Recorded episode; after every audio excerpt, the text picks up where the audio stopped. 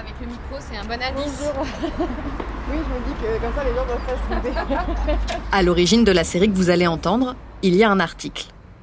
On est le 8 février 2019 et dans la mollesse d'une fin de journée, d'une fin de semaine, Check News, le service de vérification participatif de Libération, publie le premier article sur la Ligue du LOL.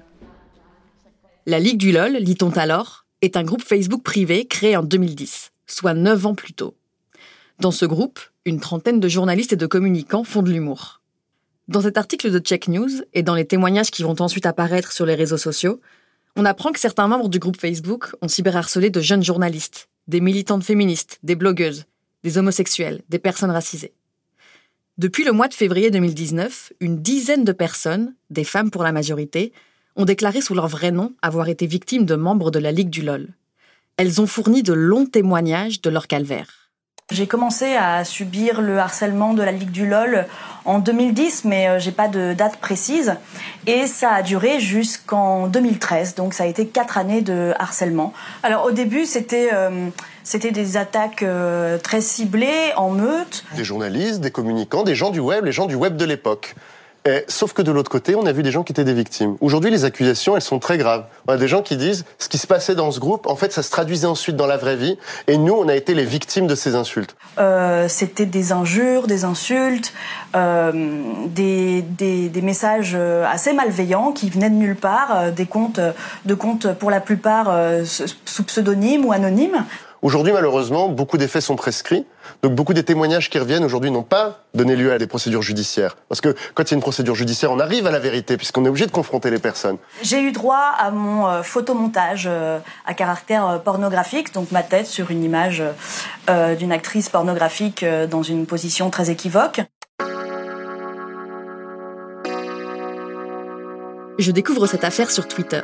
À ce moment-là, je suis diplômée d'une école de journalisme depuis moins d'un an et derrière mon écran, je suis stupéfaite. Comment est-il possible que cette histoire soit restée secrète si longtemps et que soudain émergent dans son sillage de nombreuses affaires de harcèlement, d'agression, d'abus de pouvoir, restées cachées pendant près de dix ans? Comment est-il possible que le milieu du journalisme, qui existe pour porter à la connaissance de tous les dysfonctionnements, les oppressions et les préjudices, ait pu garder enfouis les problèmes qui existaient en son sein? Quel est l'enjeu structurel qui empêche le journalisme de se regarder dans le miroir qu'il tend au reste de la société.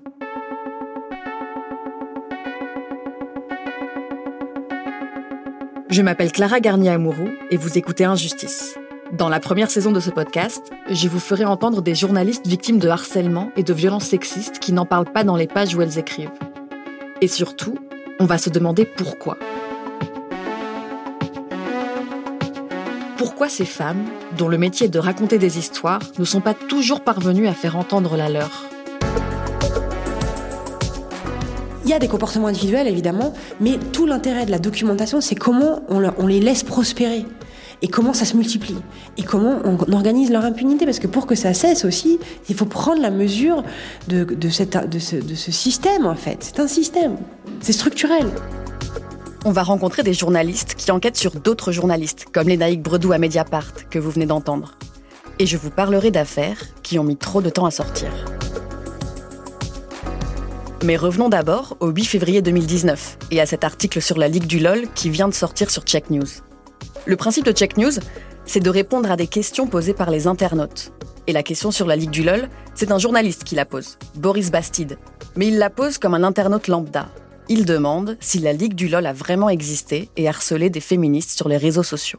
Mais presque aussi pour savoir en fait ce qui s'était passé vraiment en fait. Boris Bastide a été éditeur au magazine en ligne Slate.fr, à l'époque où les fondatrices de Louis étaient à la rédaction en chef. Donc la Ligue du LOL, c'est quelque chose dont on discutait chez à Slate en conférence de rédaction euh, en 2016, euh, en se demandant, euh, voilà, est-ce qu'on enquête dessus, qu'est-ce qu'on fait Boris voulait comprendre ce dont il s'agissait.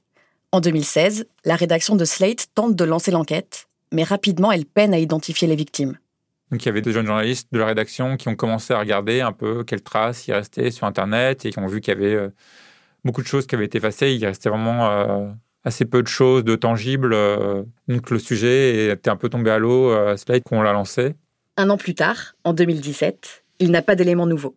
Libération ouvre sa rubrique Check News et Boris demande si la Ligue du LOL a vraiment existé et commis des actes de harcèlement, tout en sachant que plusieurs personnes qui ont été membres du groupe Facebook travaillent à Libération. C'était un peu un défi ou un peu ou une bravade ou je sais pas, une bouteille lancée à la mer ou... La question reste sans réponse. Libération vient juste de lancer ce nouveau service de fact-checking participatif et la charte de Check News explique ne répondre qu'aux questions qui leur semblent pertinentes. Par ailleurs, Boris apprend que le site d'information BuzzFeed France a commencé une enquête de son côté. BuzzFeed aussi manque d'éléments, mais surtout de temps. On est juste après MeToo, le mouvement qui a vu des dizaines d'actrices américaines témoigner de violences sexistes et libérer ainsi la parole. Et la journaliste Marie Kirchen, en charge de l'enquête, doit jongler entre plusieurs sujets sur ces violences.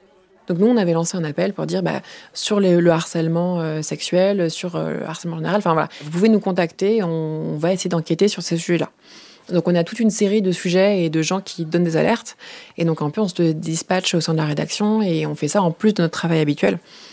Et dans ces gens qui nous contactent, il y a aussi euh, une, deux personnes qui nous parlent de la Ligue du LOL. Donc moi, j'ai un peu commencé à enquêter là-dessus. Mais c'est vrai que très rapidement, euh, j'ai dû prioriser. Enfin, c'était un peu un dossier qui, euh, qui restait sur la pile d'enquêtes de, à faire. Quelques mois après avoir commencé sa recherche de témoignages, elle doit se consacrer à un autre sujet, plus urgent. Elle me dit qu'à ce moment-là, pour elle, ce n'est que partie remise. Marie interrompt son enquête sur la Ligue du LOL en attendant de pouvoir la reprendre. Il y a toujours euh, finalement l'attente que ce sujet sorte, soit traité, euh, et donc on en sache euh, la réalité finalement de cette ligue du LOL, et pas juste le fantasme ou la rumeur de l'écume qu'on en avait. Quoi. Mais BuzzFeed ferme brutalement en septembre 2018 pour des raisons économiques, avant que l'enquête n'ait pu aboutir. Boris Bastide s'interroge toujours. En fait, moi, ce qui me travaillait le plus, c'était que, en fait, on ne sache pas vraiment. On savait, mais sans savoir, en fait, d'une certaine manière. donc, moi, j'ai envie de savoir ce qui s'était vraiment passé et j'avais envie que cette histoire, en fait, elle existe. Pendant ces dix années, l'histoire n'existe pas. D'autres affaires de sexisme, d'abus de pouvoir ou d'agression sexuelle paraissent pourtant dans les médias. À la fin des années 2000, il couvre l'affaire DSK, dans laquelle Dominique Strauss-Kahn est accusé d'agression sexuelle. En 2016, l'affaire Bopin, Denis Bopin, alors membre d'Europe Écologie Les Verts, est accusé d'agression sexuelle et de harcèlement. L'affaire sera classée pour prescription. En 2017, les mouvements MeToo et Balance ton port font la une des journaux. Mais pendant tout ce temps, aucun mouvement d'ampleur n'émerge pour dénoncer les agressions sexuelles et les violences sexistes à l'encontre des journalistes. Dans les médias, certains membres de ce groupe Facebook de la Ligue du LOL deviennent rédacteurs en chef et chefs de service. Certaines victimes, en revanche, perdent confiance en elles, ont du mal à s'endormir et développent de l'anxiété au moment de consulter leur boîte mail et leur compte Twitter, de peur de lire des messages atroces. Et, au sein de grands médias, au-delà de la Ligue du LOL, beaucoup de femmes journalistes vivent des situations difficiles.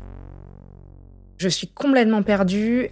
On ne me fait pas visiter euh, l'entreprise qui est immense. On ne me montre rien, on ne m'explique rien. Enfin, moi, je savais même pas où étaient les toilettes. Enfin, c'était un truc un peu délirant. Euh. C'est le milieu du mois de janvier 2018. Ça fait quatre mois que le hashtag MeToo a été lancé. Et un peu plus de deux mois que Gabriel Ramin est reporter en alternance dans une grande rédaction audiovisuelle. Moi, je dois me présenter à chaque fois tout le temps aux gens en disant bonjour, c'est moi, c'est Gabrielle, je suis la nouvelle alternante, voilà. Ce qui est quand même un travail, euh, enfin, c'est long quoi de faire ça. Gabrielle est aujourd'hui productrice à Louis Média et nous avons travaillé ensemble sur ce podcast. En janvier 2018, dans son ancienne rédaction, ça ne se passe pas très bien. Les sujets qu'elle propose de faire sont souvent retoqués. Et depuis le début du mois, l'ambiance est encore dégradée. Des collègues, à qui elle se présente, lui font la bise et lui disent J'espère que tu vas pas porter plainte. Moi, je suis hyper mal à l'aise. Tout le monde rigole. Moi, je me dis genre, ah, super. Enfin, voilà. L'horreur, quoi. En fait, la semaine d'avant, Gabrielle a parlé à un de ses chefs du comportement d'un homme qu'elle a interviewé pour un reportage. C'est le premier sujet qu'on lui confiait et il fallait vraiment que ça se passe bien. Mon état d'esprit, c'est il faut que ce truc soit une réussite. Il faut que tu gères, quoi. La pression est assez forte parce que je me dis, si je me plante sur ce truc, peut-être qu'on me redonnera plus de sujets après, quoi. Mais le jour du tournage, l'homme en question lui fait des remarques déplacées il lui pose des questions qui la mettent mal à l'aise. Et donc son chien est en train euh, de faire sa toilette, de se lécher. Et il regarde son chien, puis il me regarde et il me dit, euh, bah lui aussi il a envie d'une petite pipe. Gabriel n'est pas seul avec lui.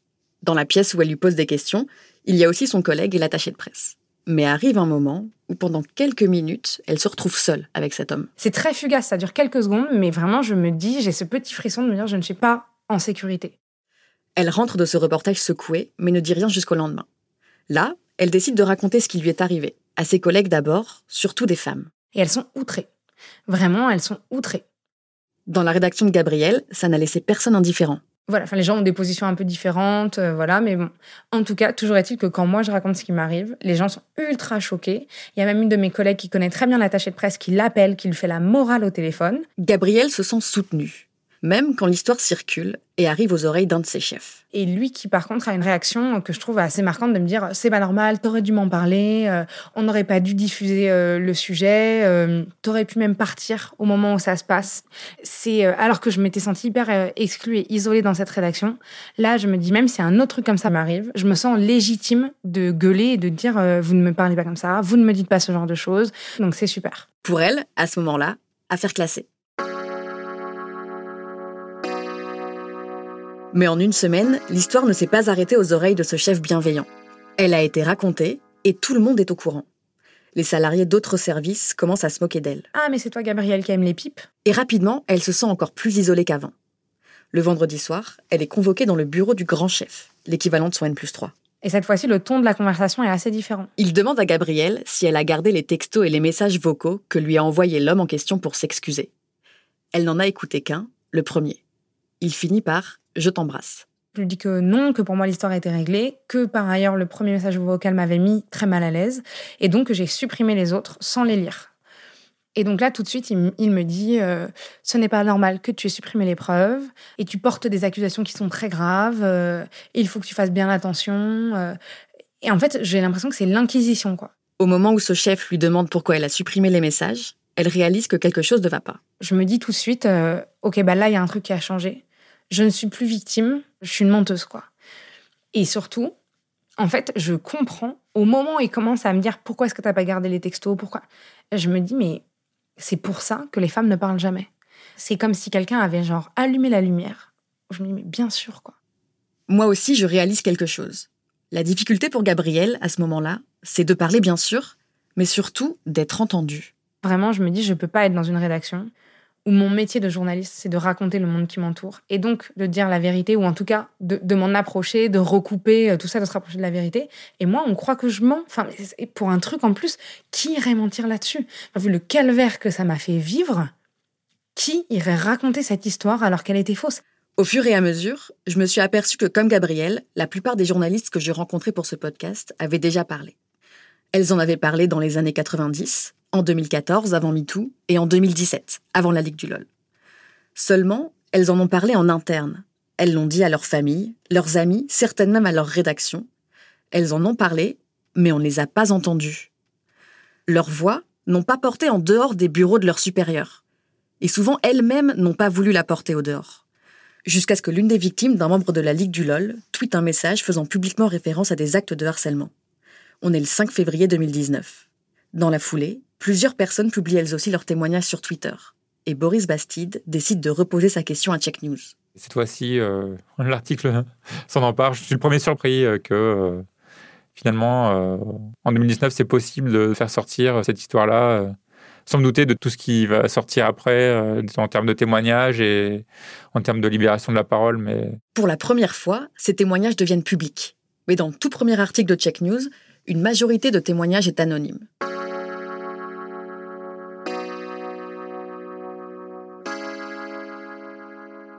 Là encore, certaines femmes ont peur de parler. Une peur que je n'ai cessé de retrouver en faisant mon enquête. Que j'ai par exemple vu grandir chez cette journaliste au fur et à mesure qu'elle me racontait son histoire avec un membre de la Ligue du LOL. Quand elle a accepté de me montrer une photo d'elle, un peu impudique dans une soirée, postée sur Twitter par un ancien collègue sans son accord, elle a demandé à être anonyme. Le lendemain, dans un mail, elle a expliqué qu'elle ne voulait finalement plus témoigner du tout dans ce podcast.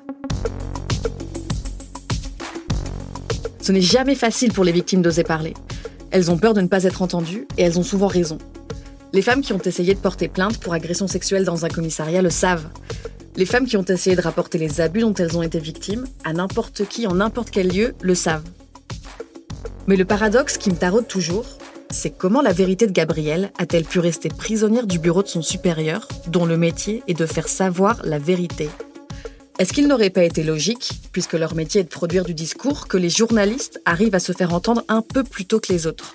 Ou au moins en même temps? Et peu à peu, j'ai compris. Le paradoxe de cette histoire, c'est précisément que le métier de journaliste, c'est de faire circuler la parole des autres.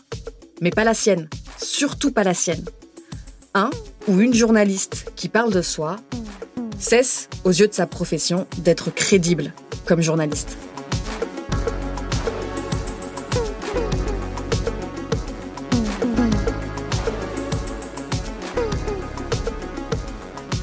Vous venez d'écouter le premier épisode de la saison 1 d'Injustice. Je suis Clara Garnier-Amouroux. À la production, Gabriel Ramin. Maud Benakcha et Amel Almia ont aidé au montage. L'interview de Boris Bastide a été menée par Hugo Lindenberg. La réalisation est de Bastien Varigo. Au tournage, Olivier Baudin. Au mixage, Jean-Baptiste Bonnet et Tristan Mazir. La musique est de Jean Thévenin, remixée par Raphaël Ankerman. À la rédaction en chef, Mélissa Bounois et Charlotte Pudlowski. Merci à Cécile Desdin pour ses relectures. Vous pouvez écouter Injustice sur toutes les plateformes de podcast. Apple Podcast, Spotify, Google Podcast et sur notre site louismedia.com. Suivez-nous sur les réseaux sociaux et n'hésitez pas à nous envoyer vos messages et vos commentaires à hello@louismedia.com.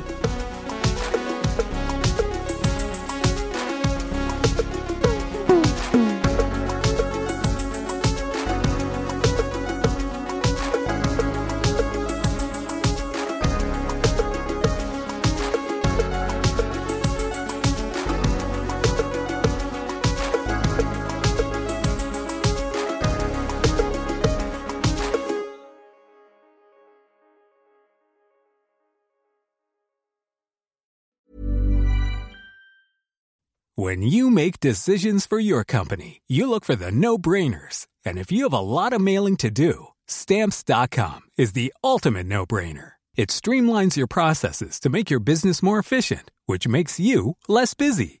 Mail checks, invoices, legal documents, and everything you need to keep your business running with stamps.com.